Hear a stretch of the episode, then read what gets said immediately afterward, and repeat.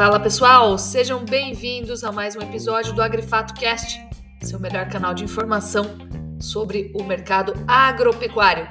Vamos lá, vamos dar início então com os nossos consultores. O Rodrigo Acioli, Stefan Podsclan, Iago Travagini, Laura Rezende e eu, para a gente falar sobre o mercado essa semana e traçar os panoramas para os próximos meses.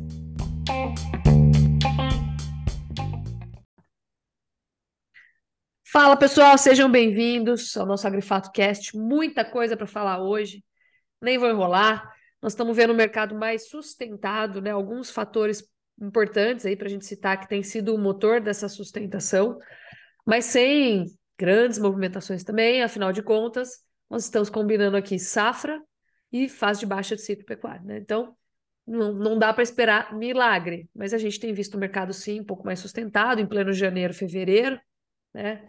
E eu vou fazer o seguinte: eu já vou chamar o Iago para comentar sobre os motivos, né? O que, que tem dado essa sustentação para o mercado pecuário aí nesse início de ano, em plena safra, no coração da safra. Vamos lá, Iago, o que, que você está vendo aí de bom, cara? É China, é mercado doméstico, oferta? Vamos lá, vamos lá. Eu acho que é um balanço de equilíbrio de oferta e demanda ali. Eu acho que o que a gente está vendo é, principalmente, uma China que melhorou o apetite desde a da virada do ano novo chinês para eles lá, né? Do dia dia 26 de janeiro, a gente teve uma mudança de, de, de, de, de percepção sobre o que a China ia levar ou não de carne. A gente já tinha muita expectativa em cima disso. É, quando virou, a gente viu um processo de valorização do dianteiro desossado, que saiu da casa ali dos 5,100, 5,200 e é negociado hoje a 5,500, 5,600, até 5,700 em alguns casos. Então, houve esse processo de valorização da China, a China comprando mais carne, e com essa compra maior da China, a gente começa a ver um enxugamento de estoques dentro do mercado interno.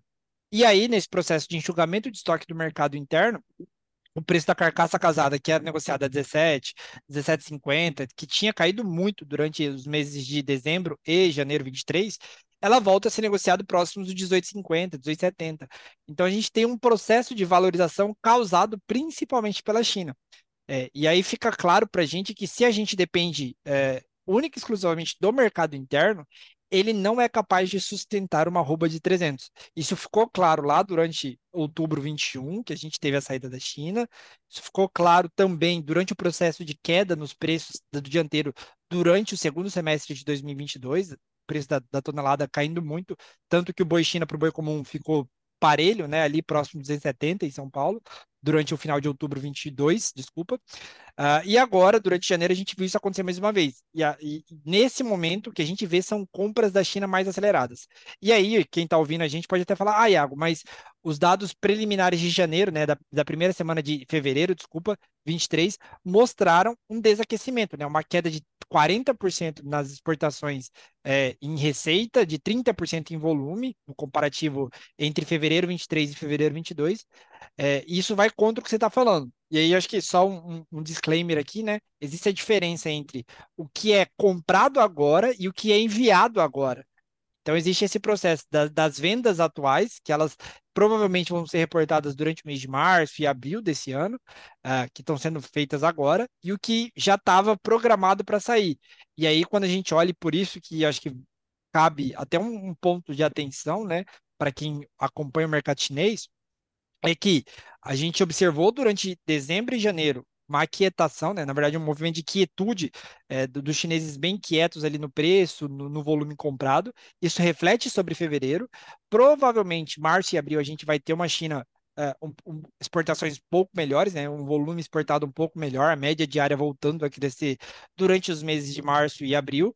Uh, só que levando um ponto de atenção muito grande, porque existe uma dependência hoje do mercado chinês para a gente manter o boi gordo sendo negociado a 300, 300, 300 e 295, 300 reais uh, por conta desse ágio do boi China, né? Acho que a Laura vai até poder falar melhor para a gente do que a gente tem visto aí no interior do Brasil, sobre o que tem acontecido de maneira geral, mas para se manter o preço de 300 reais, na minha visão, vai ficando claro que a gente depende muito da China, muito do dólar, muito da exportação para conseguir sustentar um boi de 300, 300 e até mesmo falar em 310.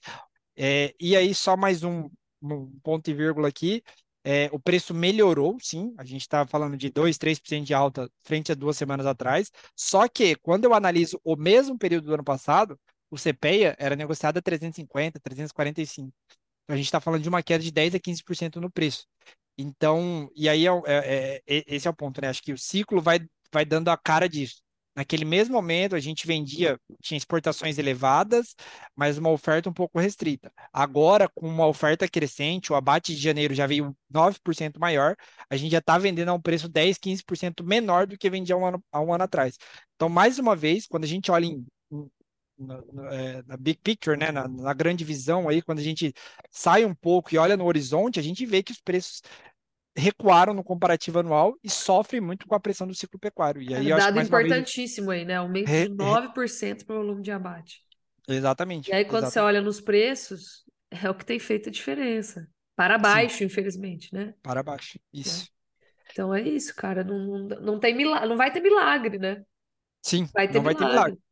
E o que me preocupa agora, assim, falando em fevereiro 23 para maio e, e junho e abril de 2023, é que 10%, 9% de crescimento janeiro com janeiro representa um número de 1,8, 1,9 milhão de cabeça. Se repetir esse mesmo padrão em maio e, a, e junho, a gente está falando de 2,100, é, é 2,1, 2,2 milhões de cabeças. Então é 200, 300 mil animais a mais.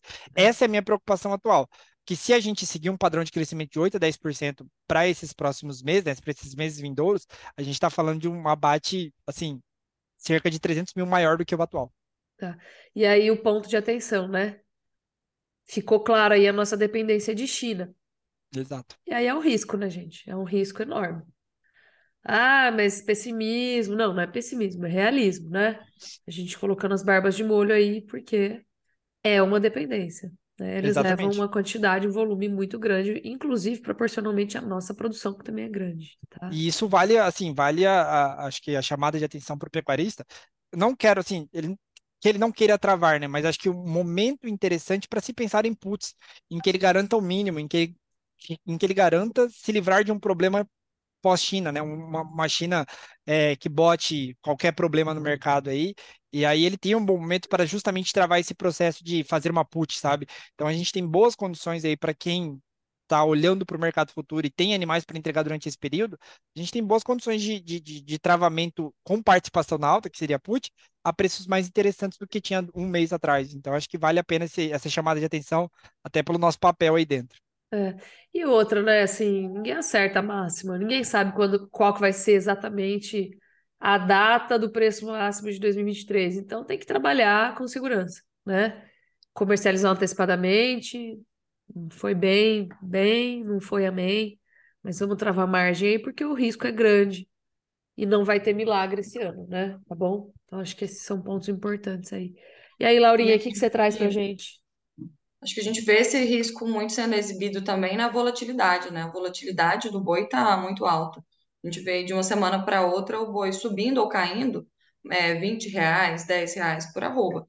E isso representa muito. O Iago, pegando o gancho do que o Iago está falando em relação às puts, né, que são boas oportunidades, hoje a gente consegue uma proteção, por exemplo, para abril, no nível de 290 ali, a um custo mais ou menos de 1%, 1,5% da, do preço da arroba, que é um custo que a gente acredita ser interessante. Então, realmente vale a atenção. E lembrando que esse 290, pensando que a B3 hoje ela está referenciando muito mais um boi China do que um boi comum, né? E hoje a gente vê um boi China em São Paulo a 295, alguns negócios sendo realizados até 300, não é uma queda muito considerável. A gente está falando de uma queda de 5, 10 reais na arroba. Então, por mais que o pecuarista, a gente entende também que o diferencial de base está alongado, isso é um ponto que dificulta aqui a nossa proteção, né? Mas, infelizmente, é um patamar que não está muito longe de ser atingido.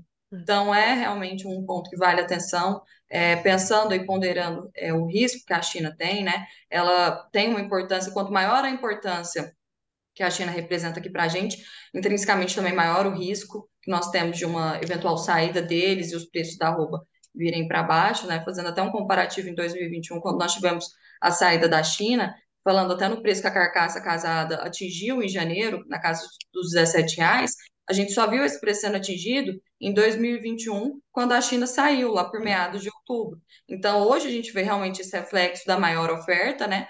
É, tanto que em um, em um cenário que a gente não, não teve saída da China, beleza, a China diminuiu um pouco as compras, mas nós não tivemos saída e nós atingimos um preço da carcaça casada no mercado interno com o mesmo patamar enquanto a gente estava sem a China. Bem E colocado. a gente vê. Oi? Bem colocado.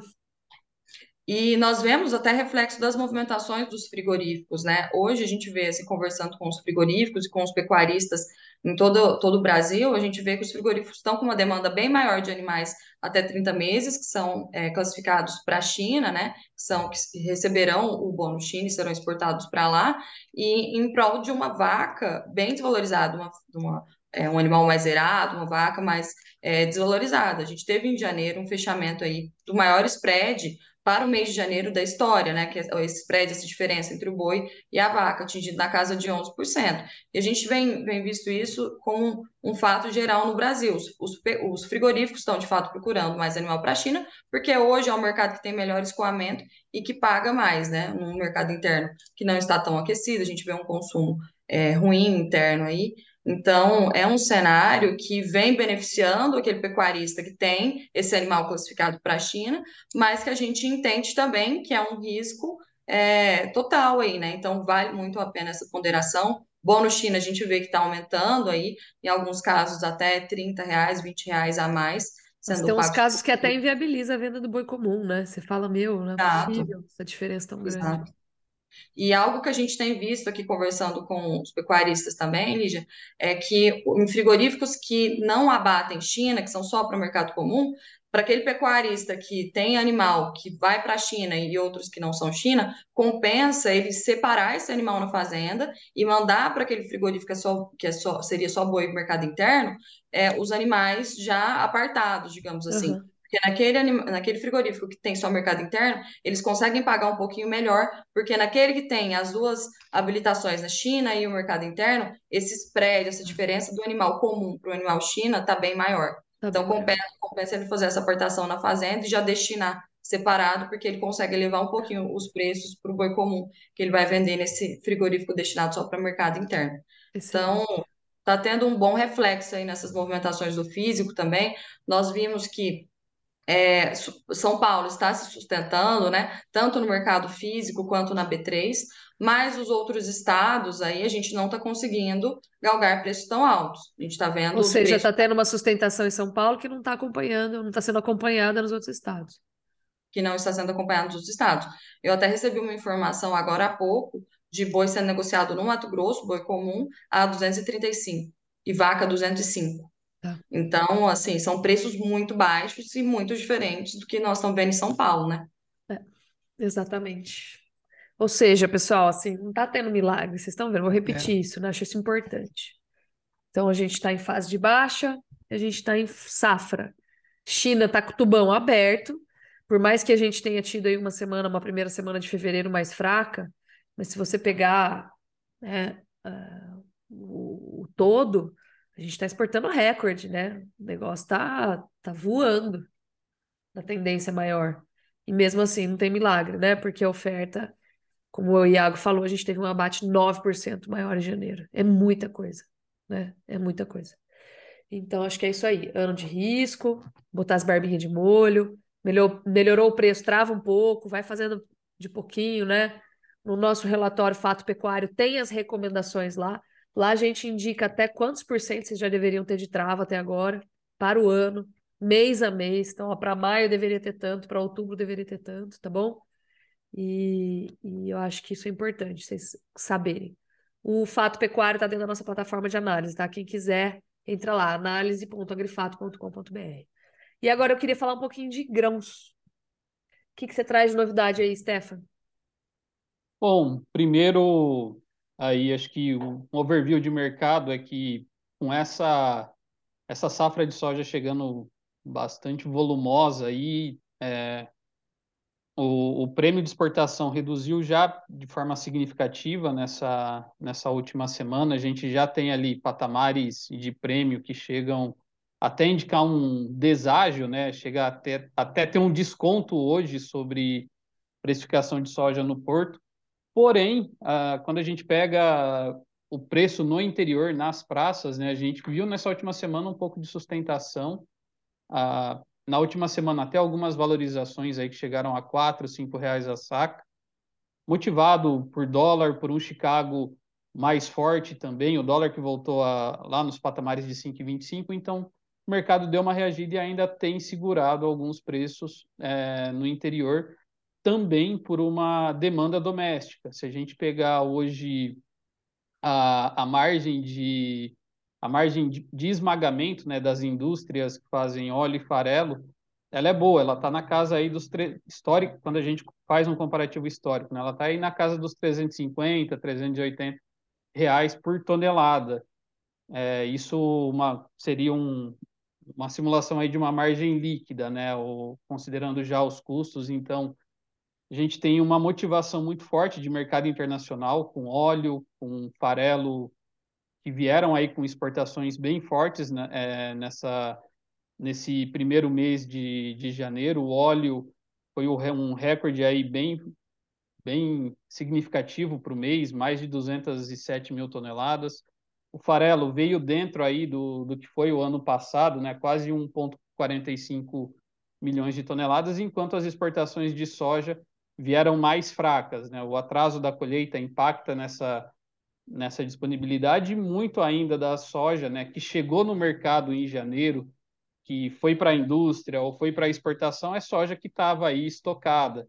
E agora a gente tem atualização aí de colheita que chegou é, no patamar aí de 15% da área. Mato Grosso é o estado mais avançado, só que a colheita está historicamente aí atrasada. Isso também tem trazido algum impacto no atraso do plantio do milho segundo a safra. Né? Hoje uhum. a gente tem 20% da área de milho segundo a safra plantado é, no país. E Mato Grosso aí é o estado que está com maior índice de plantio, porém, todos os estados aí com um atraso histórico nesse, nesse avanço dos trabalhos no campo por conta do, do cenário climático dólar também deu uma chacoalhada no mercado do milho ano passado, tivemos aí um ímpeto vendedor é, notado pelo, pelo aumento do line-up, né? quantidade de navio, o volume destinado aí para exportação para março teve um acréscimo aí que hoje já, já tem indicação aí de mais de 550 mil toneladas, então ainda, né, com essa janela que de colheita, da soja um pouco mais atrasada, a dificuldade logística ainda do produto chegar no porto, ainda abre algumas oportunidades para esse mercado. E vale colocar que no mercado doméstico também, principalmente aí olhando avicultura e suinocultura, que são os grandes players, tanto de farelo de soja quanto de milho, né? Para a avicultura, a gente vem aí uma situação mais delicada para o avicultor de corte, né, em termos de relação de troca, acho que é o pior patamar é, dos últimos 12 meses do, de poder de compra, o preço do frango vivo está abaixo ali dos R$ reais, enquanto que para o ovo a gente tem aí um cenário de um patamar de relação de troca melhor do que o do avicultor de corte, é, com o preço do, da dúzia aí chegando ao produtor ao patamar aí de próximo de de 30 reais, mais ou menos, o, o preço da dúzia. Então, é, chega, chega numa relação de troca interessante ao ponto que o preço do milho ele tem ficado aí praticamente lateralizado.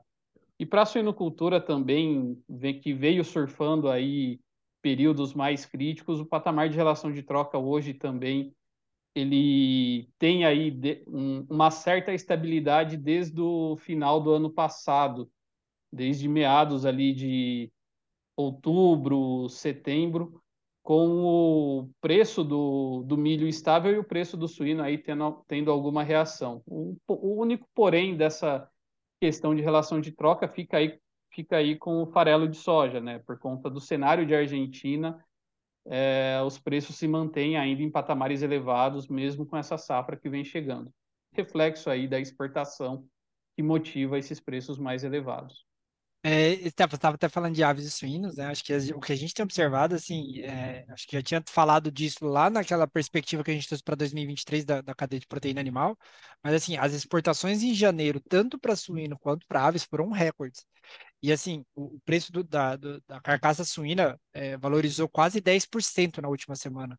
É, então está tendo uma, uma demanda muito forte pelo suíno agora, né? Principalmente é, com uma notícia aí que saiu de a PSA de novo na China, existe essa possibilidade, tá? Então a gente está, falando ainda aqui de uma maneira é, parcimoniosa, porque a gente não tem é, certeza do que vai acontecer lá, mas assim, a gente vê que no contexto geral, duas cadeias de produção de proteína animal, é, aves e suínos, elas vão ser, a, a cadeia brasileira né, dessas, dessas proteínas animais, devem ser extremamente demandadas externamente, sabe? A gente tem um, tanto um contexto para uh, para compra ali de internacional quanto de oferta global, que deve demandar mais carne, tanto suína quanto de aves, do, do, do Brasil nos próximos meses, e isso já ficou claro nesse primeiro mês do ano.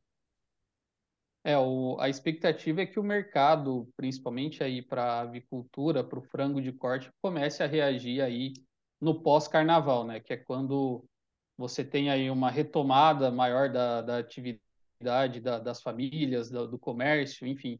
Então, todos esses fatores, de alguma forma, aí, é, tanto exportação quanto mercado doméstico, ainda dão uma sustentação para o mercado do milho, mesmo que a gente venha aí colocando um cenário de oferta, ele ainda é relativamente confortável, é, mas o período agora é de sazonalidade de safra, sazonalidade de oferta. Então, olho no calendário da segunda safra que está atrasado e também nessa questão de mercado doméstico. Excelente. Ô, Rodrigo, e o que, que você me fala aí de pontos é, de atenção, pontos gráficos? O que, que a gente tem aí de novidade? Bom, vamos lá, Lígia. É, lembrando que na última semana a gente teve a divulgação do, dos relatórios né, de oferta e demanda, tanto do USDA quanto da Conab, e, a gente, e o esperado veio, né? Em relação ao USDA, vieram cortes para produção argentina de milho, atualmente ela está em 47 milhões de toneladas e soja, o corte foi para 41 milhões de toneladas. Lembrando que essas estimativas do USDA ainda estão acima de outras consultorias, né? Se a gente pega, por exemplo, o dado da Bolsa de Cereais para soja de 38 milhões de toneladas, e, e a Bolsa de Comércio de Rosário está um pouco mais agressiva e cortou, inclusive, para 34,5. O reflexo disso é preço para cima em Chicago, tanto para o grão de soja quanto para o farelo. É, o, o grão de soja, os três primeiros vencimentos, né, para março, para maio e julho, estão trabalhando acima dos 15 dólares por bushel. O vencimento março, no dia de ontem, ele bateu um maior nível aí dos últimos meses. E vale comentar aqui o patamar histórico que está o, o, farelo de soja, né? Se a gente olha o contrato corrente, analisa a base histórica dele, né? Que atualmente é o H23, o março 23. Ontem ele voltou a fechar acima dos 500 dólares por, por tonelada curta, perdão. E a última vez que isso tinha acontecido foi em 2 de junho de 2014 reflexo desse corte na, pelo lado da oferta e de uhum. todas essas condições adversas de clima na Argentina, né, que é o principal player mundial né, de derivados da soja, farelo e óleo. Agora, voltando aqui para o Brasil, o USDA manteve um, o mesmo cenário de, de oferta para o Brasil, né? Ele manteve o número de 125 milhões de toneladas para o milho e de 153 milhões de toneladas para a soja, só que um movimento muito relevante, que o Stefan até comentou agora há pouco, foi em relação ao prêmio de exportação, que ele despencou, né? Apesar de muito ter comentado sobre o atraso, né, da, da colheita da soja, é uma safra recorde, né? Todas, to, todos os números aí, estimativas acima de 150 milhões de toneladas. Então, à medida que ela vem ganhando tração, o prêmio vem caindo, só que da última semana para cá ele despencou. Muitos têm falado até em deságio, né? Prêmio negativo. A referência que a gente teve para março no dia de ontem foi um prêmio em Paranaguá para março a 2 centes de dólar por bushel, e isso reflete no preço aqui no mercado interno. Né? Lembrando que olhar Chicago de forma isolada na formação de preços é um erro até, né? São quatro formadores, né? Chicago, prêmio de exportação, custo logístico e dólar, que não preciso nem comentar a volatilidade. Né? Então, muita atenção na, nessa parte final, né, na ponta da comercialização. É, lembrando que esses patamares estão a níveis elevados em Chicago, porém, sazonalmente, começa a vir uma, como eu posso dizer, começa a migrar, né, essa demanda para exportação, o Brasil começa a ganhar mais ritmo, e isso pode trazer um pouco, né, é, tirar esse ímpeto de alta dos preços em Chicago. Lembrando, de novo, que tem que fazer esse balanço né, entre esses quatro fatores que compõem o preço de paridade de exportação. Pois é, a gente acha o boi difícil, né? muito que bem. Excelente. Então tá bom, turma, muito bom. Acho que é isso aí por enquanto, por essa semana. Temos bastante coisa para tratar e, e bastante coisa para colher aí ao longo dessa semana também. Eu estou curiosa para ver como é que vão as exportações aí mais para a segunda metade do mês, né? Para a gente ver se algumas coisas se confirmam. Então tá bom, brigadão. Boa semana para nós. Valeu, turma. Obrigada, pessoal. Bom trabalho, boa semana. Valeu.